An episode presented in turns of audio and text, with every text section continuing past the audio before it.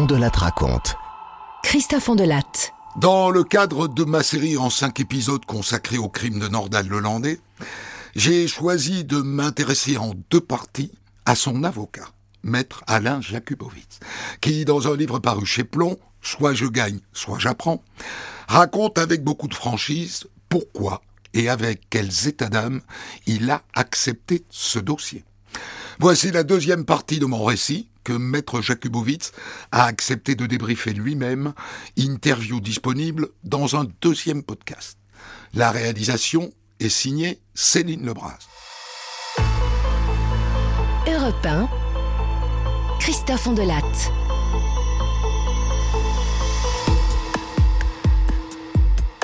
Dans le premier épisode, en septembre 2017, Alain Jakubowicz accepte de devenir l'avocat de Nordal Lelandais, accusé d'avoir enlevé au cours d'un mariage à Pont de Bonvoisin dans l'Isère une petite fille prénommée Maïlis, qui depuis a disparu.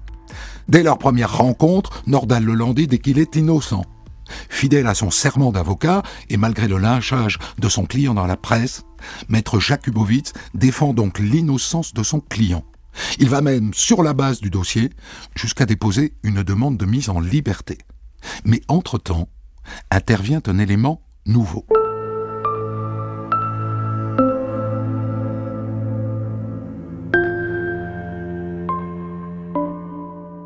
Le 18 décembre 2017, je reçois un appel de la gendarmerie.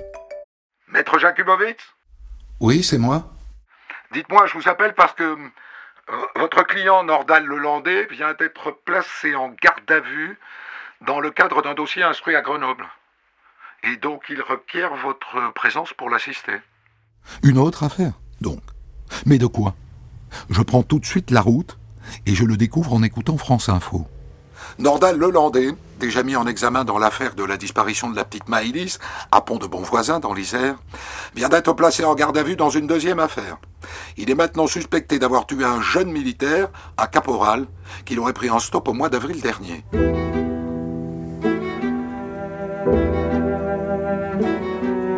J'arrive à la gendarmerie, je parviens à éviter la presse, et avant que son interrogatoire de garde à vue commence, je m'entretiens avec Nordal Lelandais. Une rencontre glaciale. Il ne me semble pas du tout paniqué, mais seulement abattu. Et moi, à ce stade, je n'ai pas eu accès au dossier. Et donc je découvre les faits qui lui sont reprochés au fur et à mesure des questions posées par le juge. Le caporal disparu s'appelle Noyer. Moi j'ai rien à voir avec ça, monsieur. Je vous assure, hein. Rien du tout. À l'issue, il est présenté au juge d'instruction qui le met en examen pour assassinat. Ce qui veut dire d'abord que le juge pense que le caporal Noyer est décédé et que par ailleurs le Landais l'aurait tué avec préméditation. Quand je découvre le dossier, je me demande bien d'où il sort ça. Certes, son téléphone a borné au même endroit que celui du caporal, mais rien de plus. Et voilà comment je me trouve entraîné dans un second dossier.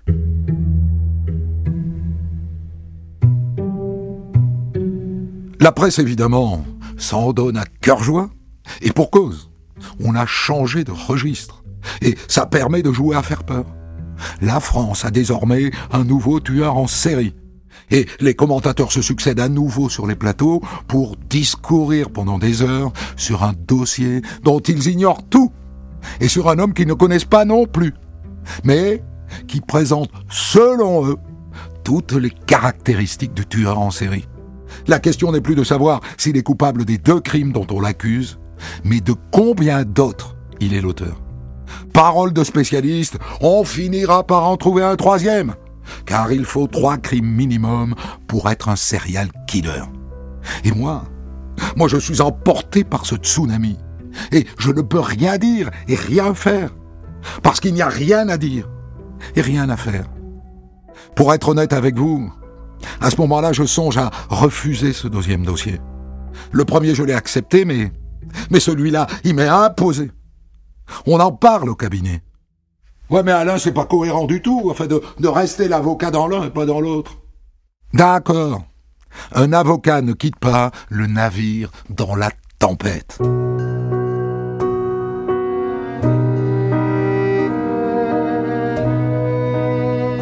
Dans l'affaire Maïlis, ma collaboratrice débarque dans mon bureau, livide. Alain? Alain, on vient de recevoir de nouvelles pièces qui viennent d'être versées au dossier. C'est. C'est un rapport d'expertise scientifique. Ce rapport, je le lis. On a trouvé une minuscule tache de sang dans le coffre de Nordal Lelandais. Et ce sang est celui de Maëlys. On se regarde avec ma collaboratrice, en silence. Et là, des larmes me montent aux yeux. Je me sens seul, terriblement seul, face à un obstacle que je me sens incapable de surmonter. Ça n'est pas à Nornal Lelandais que j'en veux. C'est à moi. J'ai présumé de mes forces. J'ai commis le pire péché pour un avocat. L'orgueil. Je suis entré dans ce dossier pour faire triompher la vérité, seul contre tous. Et c'est la vérité qui triomphe de moi. Et je me retrouve seul contre tous. Le roi est nu. Échec et mat. À ce moment-là, je n'ai qu'une envie, tout envoyer balader. Mais je ne peux pas partir. Je ne dois pas partir. Je dois boire le calice jusqu'à la lit. Le lendemain matin, je vais à la maison d'arrêt avec en poche le rapport d'expertise qui me brûle les doigts et qui torture ma conscience. Ça doit se lire sur mon regard. Il comprend tout de suite que quelque chose de grave est arrivé. Un long silence s'installe. Et moi, je ne sais pas trop quel ton employer. La manière forte Ça ne servira à rien. Je dois rester professionnel, coûte que coûte. Bon, Nordal, voilà. J'ai dans les mains un rapport de la police scientifique. On a trouvé une tache de sang dans ta voiture. Et ce sang est celui de Maëlys, Nordal. Il a les yeux humides, le teint blafard. Il me regarde sans me voir. Il a compris que la partie était terminée et qu'il avait perdu. Et là, il, prend son visage entre les mains et il pleure. Je pense que tu as compris la situation, Nordal. Oui. Est-ce que tu sais où est le corps de Maëlys? Oui. Tu serais capable de le retrouver? Oui, je crois. Et là, je ne lui laisse pas le choix. D'autres auraient sans doute proposé une stratégie différente, mais persister à nier est suicidaire. Quand je vais sortir, Nordal, je vais appeler la juge d'instruction. Je vais lui dire qu'il faut qu'elle te réentende, de toute urgence. Et toi, tu devras reconnaître devant elle que tu as tué Maëlys. Et que tu acceptes de l'accompagner où tu l'as mise. On est d'accord, Nordal? Oui. Et pour aujourd'hui, c'en est assez. Le temps viendra où il devra donner des explications, mais là, il en est incapable. Et moi aussi.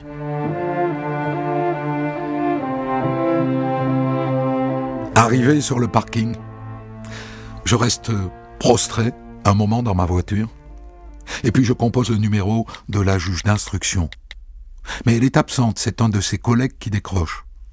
Dites, j'ai pris connaissance des derniers éléments du dossier. J'ai rencontré mon, mon, client ce matin, je sors de la prison là. Euh, vous pouvez faire passer un message à la juge qu'il souhaite être entendu hein, dans les plus brefs délais Ah mais le problème c'est qu'elle est en vacances. Donc elle vous convoquera dès, dès son retour. Hein. Non, non, non, ça... ça ne peut pas attendre. Bon, ben je, je vais tenter de la joindre, je vous, je vous rappelle. Ils ont compris. Nous sommes convoqués demain.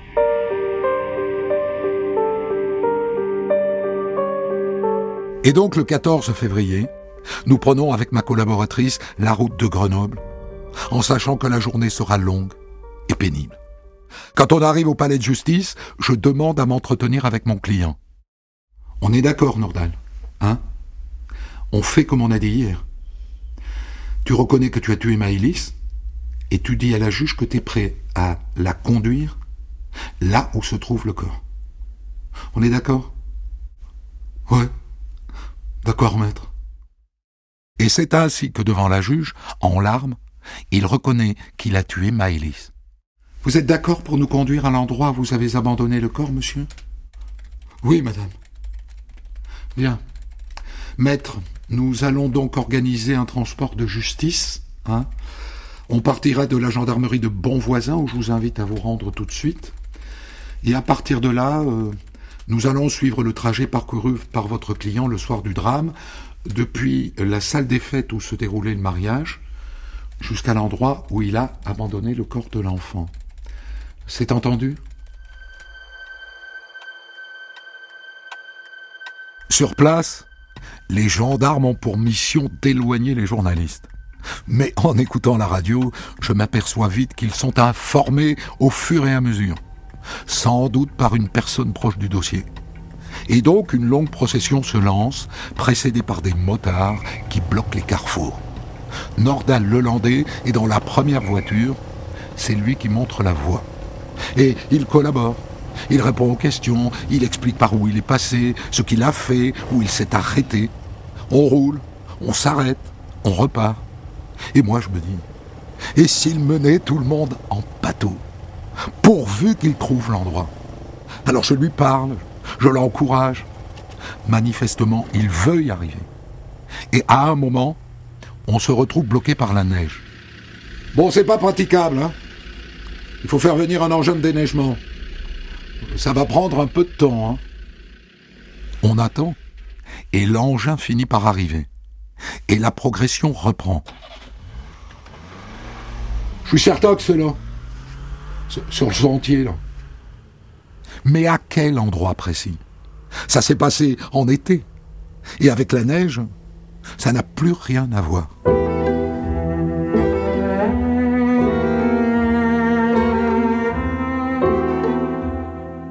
Il s'arrête un bon moment au bord d'une pente boisée. Il hésite. Il est tenu en laisse avec ses menottes par les gendarmes.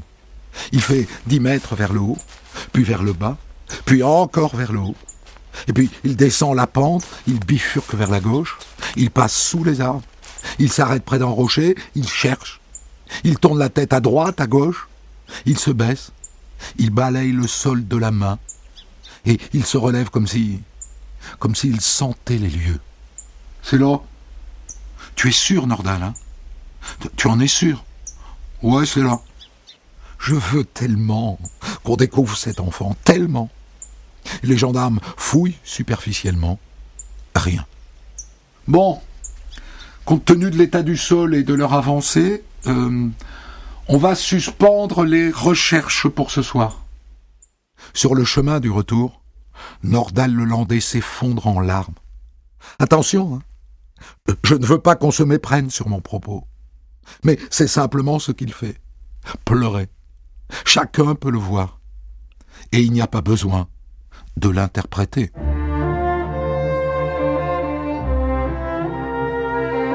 Moi, moi je rentre à pied. Ça a été une journée éprouvante. J'ai marché à l'endroit où se trouvent les restes d'une petite fille de 9 ans qui a été tuée par l'homme que je défends. J'ai besoin d'être seul. J'ai besoin de respirer. J'ai besoin de silence.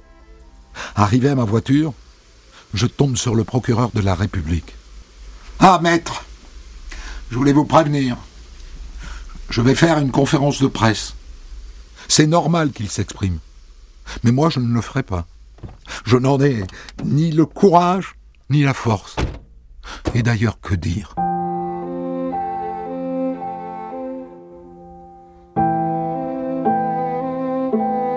Nous reprenons la route de Lyon, et à la radio se déroule le procès en direct de Nordal Lelandais. Et, et moi, je me dis, dans l'adversité et la détresse, la défense doit rester debout. L'homme que je suis est anéanti. Mais l'avocat n'en a pas le droit. Cette schizophrénie professionnelle m'habite depuis toujours, et je crois que ce soir elle est à son paroxysme. Nous écoutons en direct la conférence de presse du procureur. Bon, demi-tour. On va à la mairie de Pont de Bonvoisin, où ça se déroule. Finalement, je vais parler. Et c'est en arrivant que je l'apprends.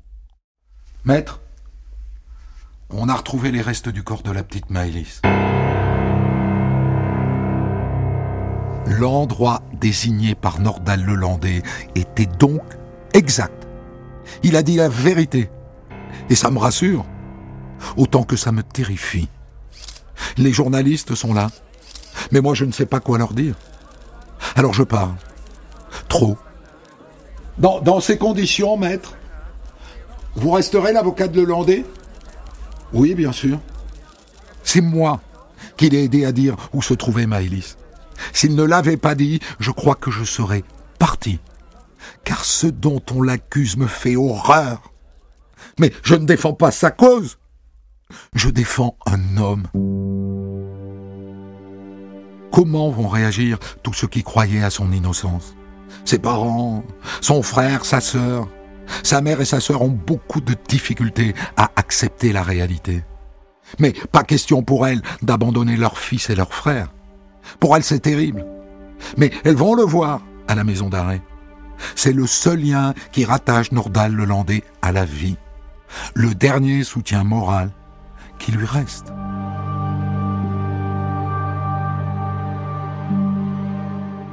Et en écoutant la radio vers 22 heures, Nordal Lelandais a été extrait de sa cellule, il a quitté le centre pénitentiaire de Saint-Quentin-Falavier pour être conduit vers un lieu indéterminé. Ses parents m'appellent, évidemment. Allô, maître? On vient d'entendre à la radio. Vous savez où ils l'ont emmené? Qu'est-ce qui se passe? Et comme personne ne m'a prévenu, je décide d'appeler le procureur sur son portable. Ah, écoutez, je ne sais pas moi-même où il est. Euh, il s'est peut-être évadé, maître. Ça me fait rire. Et je comprends qu'il est vexé de ne pas savoir. Je comprends surtout que ses relations avec les juges d'instruction ne sont pas des plus cordiales. En vérité, Nordal Lelandais, qui était dans un sale état à son retour à la prison, a été hospitalisé à l'UHSA de l'hôpital psychiatrique du Vinatier, à Lyon. C'est une prison dans l'hôpital. Les médias ont dit que c'était moi qui l'avais demandé. C'est faux. C'est l'équipe médicale de la prison qui l'a décidé. Et c'est donc là que je lui rends visite au début de la semaine suivante. On se retrouve dans une salle vaste et claire. Il a l'air complètement drogué. Il est là assis devant moi, droit, figé, l'air hagard. Il me fixe sans me voir, il a les deux mains calées sous ses cuisses. Et dans ma tête, je revois les images de vol au-dessus d'un nid de coucou, le film de Milos Forman. Aucune discussion n'est possible aujourd'hui. Alors je me lève, et en partant, je, me surprends à lui adresser une, petite tape sur l'épaule. Je pense pas que je me serais souvenu de ce geste anodin. Mais c'est lui qui me l'a rappelé, à ma visite suivante. Merci, maître. Ça m'a, fait du bien, vous savez, ce, ce geste. Un instant d'humanité. Dieu que l'homme est complexe. Le lendemain, Nordal Lelandais est à nouveau entendu par les juges d'instruction. Mais il était pété, il a la bouche pâteuse, il est manifestement gavé de médicaments, il n'est pas en état de répondre à la moindre question. Et puis au cours des semaines suivantes, peut-être grâce au suivi psychiatrique, il commence à parler. Même évoquer les faits devient plus facile. Et c'est pile à ce moment-là que l'enquête sur le meurtre du caporal Noyer avance enfin.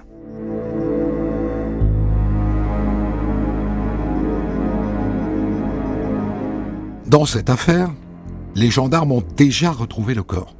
Mais jusque-là, Nordal Lelandais a toujours nié l'avoir tué. Il a reconnu qu'il l'avait pris en stop, mais rien de plus. Et là, il est convoqué pour un nouvel interrogatoire. Et moi, en préparant l'entretien avec lui, je sens qu'il est prêt à reconnaître qu'il l'a tué. Alors le lendemain, avant d'entrer dans le bureau du juge de Chambéry, je vérifie qu'il n'a pas changé d'avis. Ah non, maître. Je ne veux pas changer d'avis. Je vais faire comme on a dit. Et il le fait. Et vous acceptez, monsieur Lelandais, de nous conduire là où vous avez abandonné son corps? Ouais, ouais. J'accepte. Dans la mesure où on a déjà retrouvé les ossements du caporal, il s'agit juste de vérifier qu'il dit vrai. Un nombre impressionnant de voitures de gendarmerie est mobilisé, précédé de motards qui ouvrent la voie, et suivi bien sûr par une cohorte de journalistes. Je refuse qu'on couvre la tête de Nordal le Landais. Je ne sais pas pourquoi ces images évoquent pour moi le lynchage, la peine de mort. Quoi qu'il ait fait, un homme n'a pas à se cacher. Il doit assumer et affronter les regards.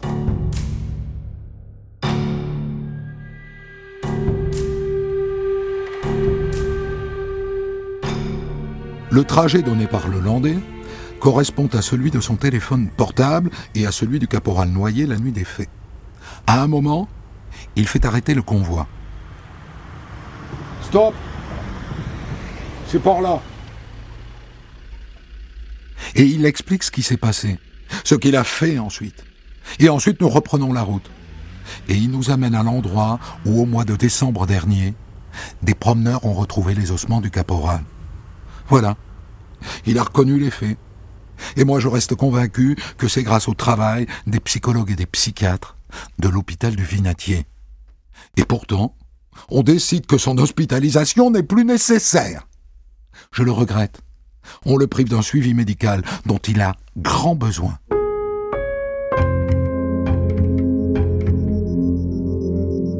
Comme dans toutes les affaires criminelles, Nordal Lelandais est soumis à une expertise psychiatrique et psychologique. Les psychiatres et les psychologues doivent dire s'il souffre de pathologie, si son discernement a été altéré ou aboli au moment des faits. J'avoue que la manière dont ces expertises se déroulent a toujours été pour moi un mystère. Les experts doivent être sacrément doués pour arriver à diagnostiquer des pathologies et à asséner des vérités péremptoires, après avoir passé pour certains quelques minutes et pour d'autres quelques heures avec l'intéressé. Nordal Lelandais m'a dit que pour lui, ça a duré 20 minutes. Il dit qu'il n'a pas pu placer un mot en dehors des réponses aux questions. Ça me fait penser à l'expert psychologue de l'affaire d'Outreau qui avait dit Quand on paye des expertises au tarif d'une femme de ménage, on a des expertises de femmes de ménage. Et puis je me suis souvent demandé comment sont rédigés les rapports de ces experts? Quand ils sont deux ou trois experts, comment font-ils pour être toujours d'accord? Un jour, l'un de ces psychiatres de renom m'a raconté que ça se finissait souvent comme ça. Bon, je te suis cette fois. Tu me suivras la prochaine, hein genre renvoi d'ascenseur.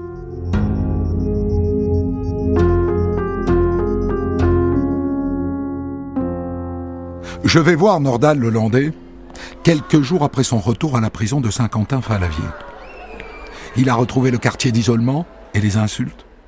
Je le trouve abattu, abruti par les médicaments et par les heures passées devant la télé. Ça va, Nordal? Comment est-ce que tu passes tes journées? Bah, je regarde la télé. Et bien sûr, tu regardes les émissions qui te sont consacrées, n'est-ce pas? Bah oui. Tu devrais plutôt lire, Nordal. T'as déjà lu des livres? Ouais, j'en ai lu trois. Lesquels? Bah, d'abord la véritable histoire du Bouddha. Je suis tombé dessus dans la chambre de ma sœur. J'ai toujours été attiré par le bouddhisme. Et t'as aimé? Ouais, ouais, ouais. Et puis quoi encore? Ah bah Charlie et la chocolaterie. On devait le lire à l'école. J'ai bien aimé. Et le troisième livre? Bah, un livre sur l'affaire Patrick Dils. Je l'ai trouvé à la bibliothèque de la prison. Il me demande régulièrement combien il risque. Quelle peine.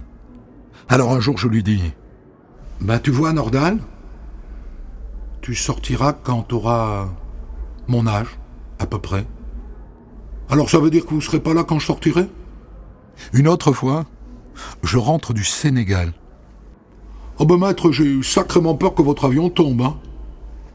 Une autre fois encore, au lendemain d'une soirée télé où on avait beaucoup parlé de lui et de moi. Oh, je suis énervé. Hein. Surtout pour vous, maître. Pour, pour ce qui a été dit sur vous. Chacun fera ce qu'il voudra de ça. Mais quand on voit un homme pendant des mois et des années, dans quelques mètres carrés, on se retrouve dans une relation humaine. C'est la différence qui existe entre ceux qui ont un avis définitif sur un homme qu'ils n'ont pas vu et un avocat qui passe des centaines d'heures avec lui. Même si moi, j'ai toujours veillé à maintenir une distance. Les juges attendent l'été pour procéder à la reconstitution de la mort de Maëlys, pour qu'elle se déroule dans les mêmes conditions que le soir des faits. Ils sont là, avec leur greffière, le procureur, les parents de Maëlys, leur avocat, et puis des experts, et beaucoup de gendarmes, et aussi des figurants. Bien. Monsieur Lelandais, est-ce que vous acceptez de refaire les gestes, c'est-à-dire de jouer votre propre rôle, ou est-ce que vous voulez être représenté par ce qu'on appelle un, un plastron, euh, c'est-à-dire un figurant Je le convainc de faire face.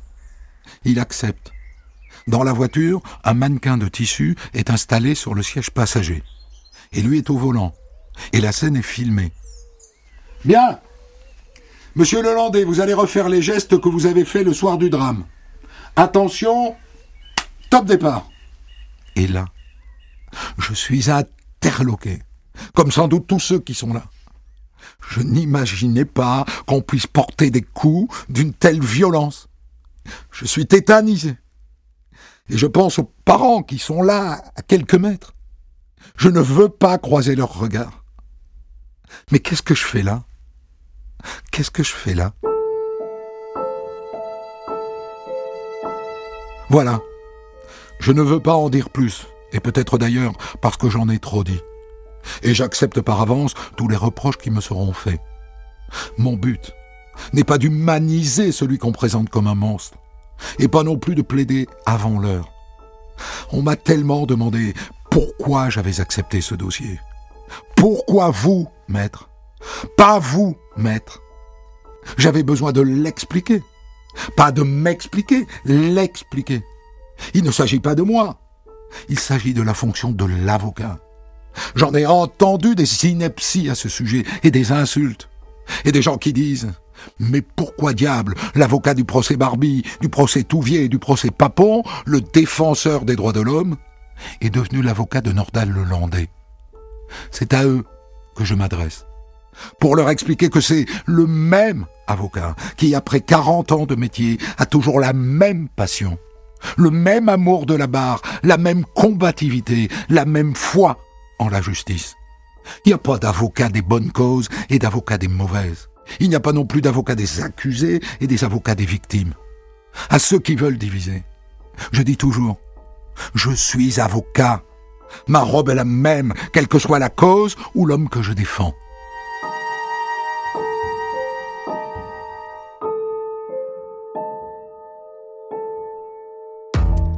Des centaines d'histoires disponibles sur vos plateformes d'écoute et sur europe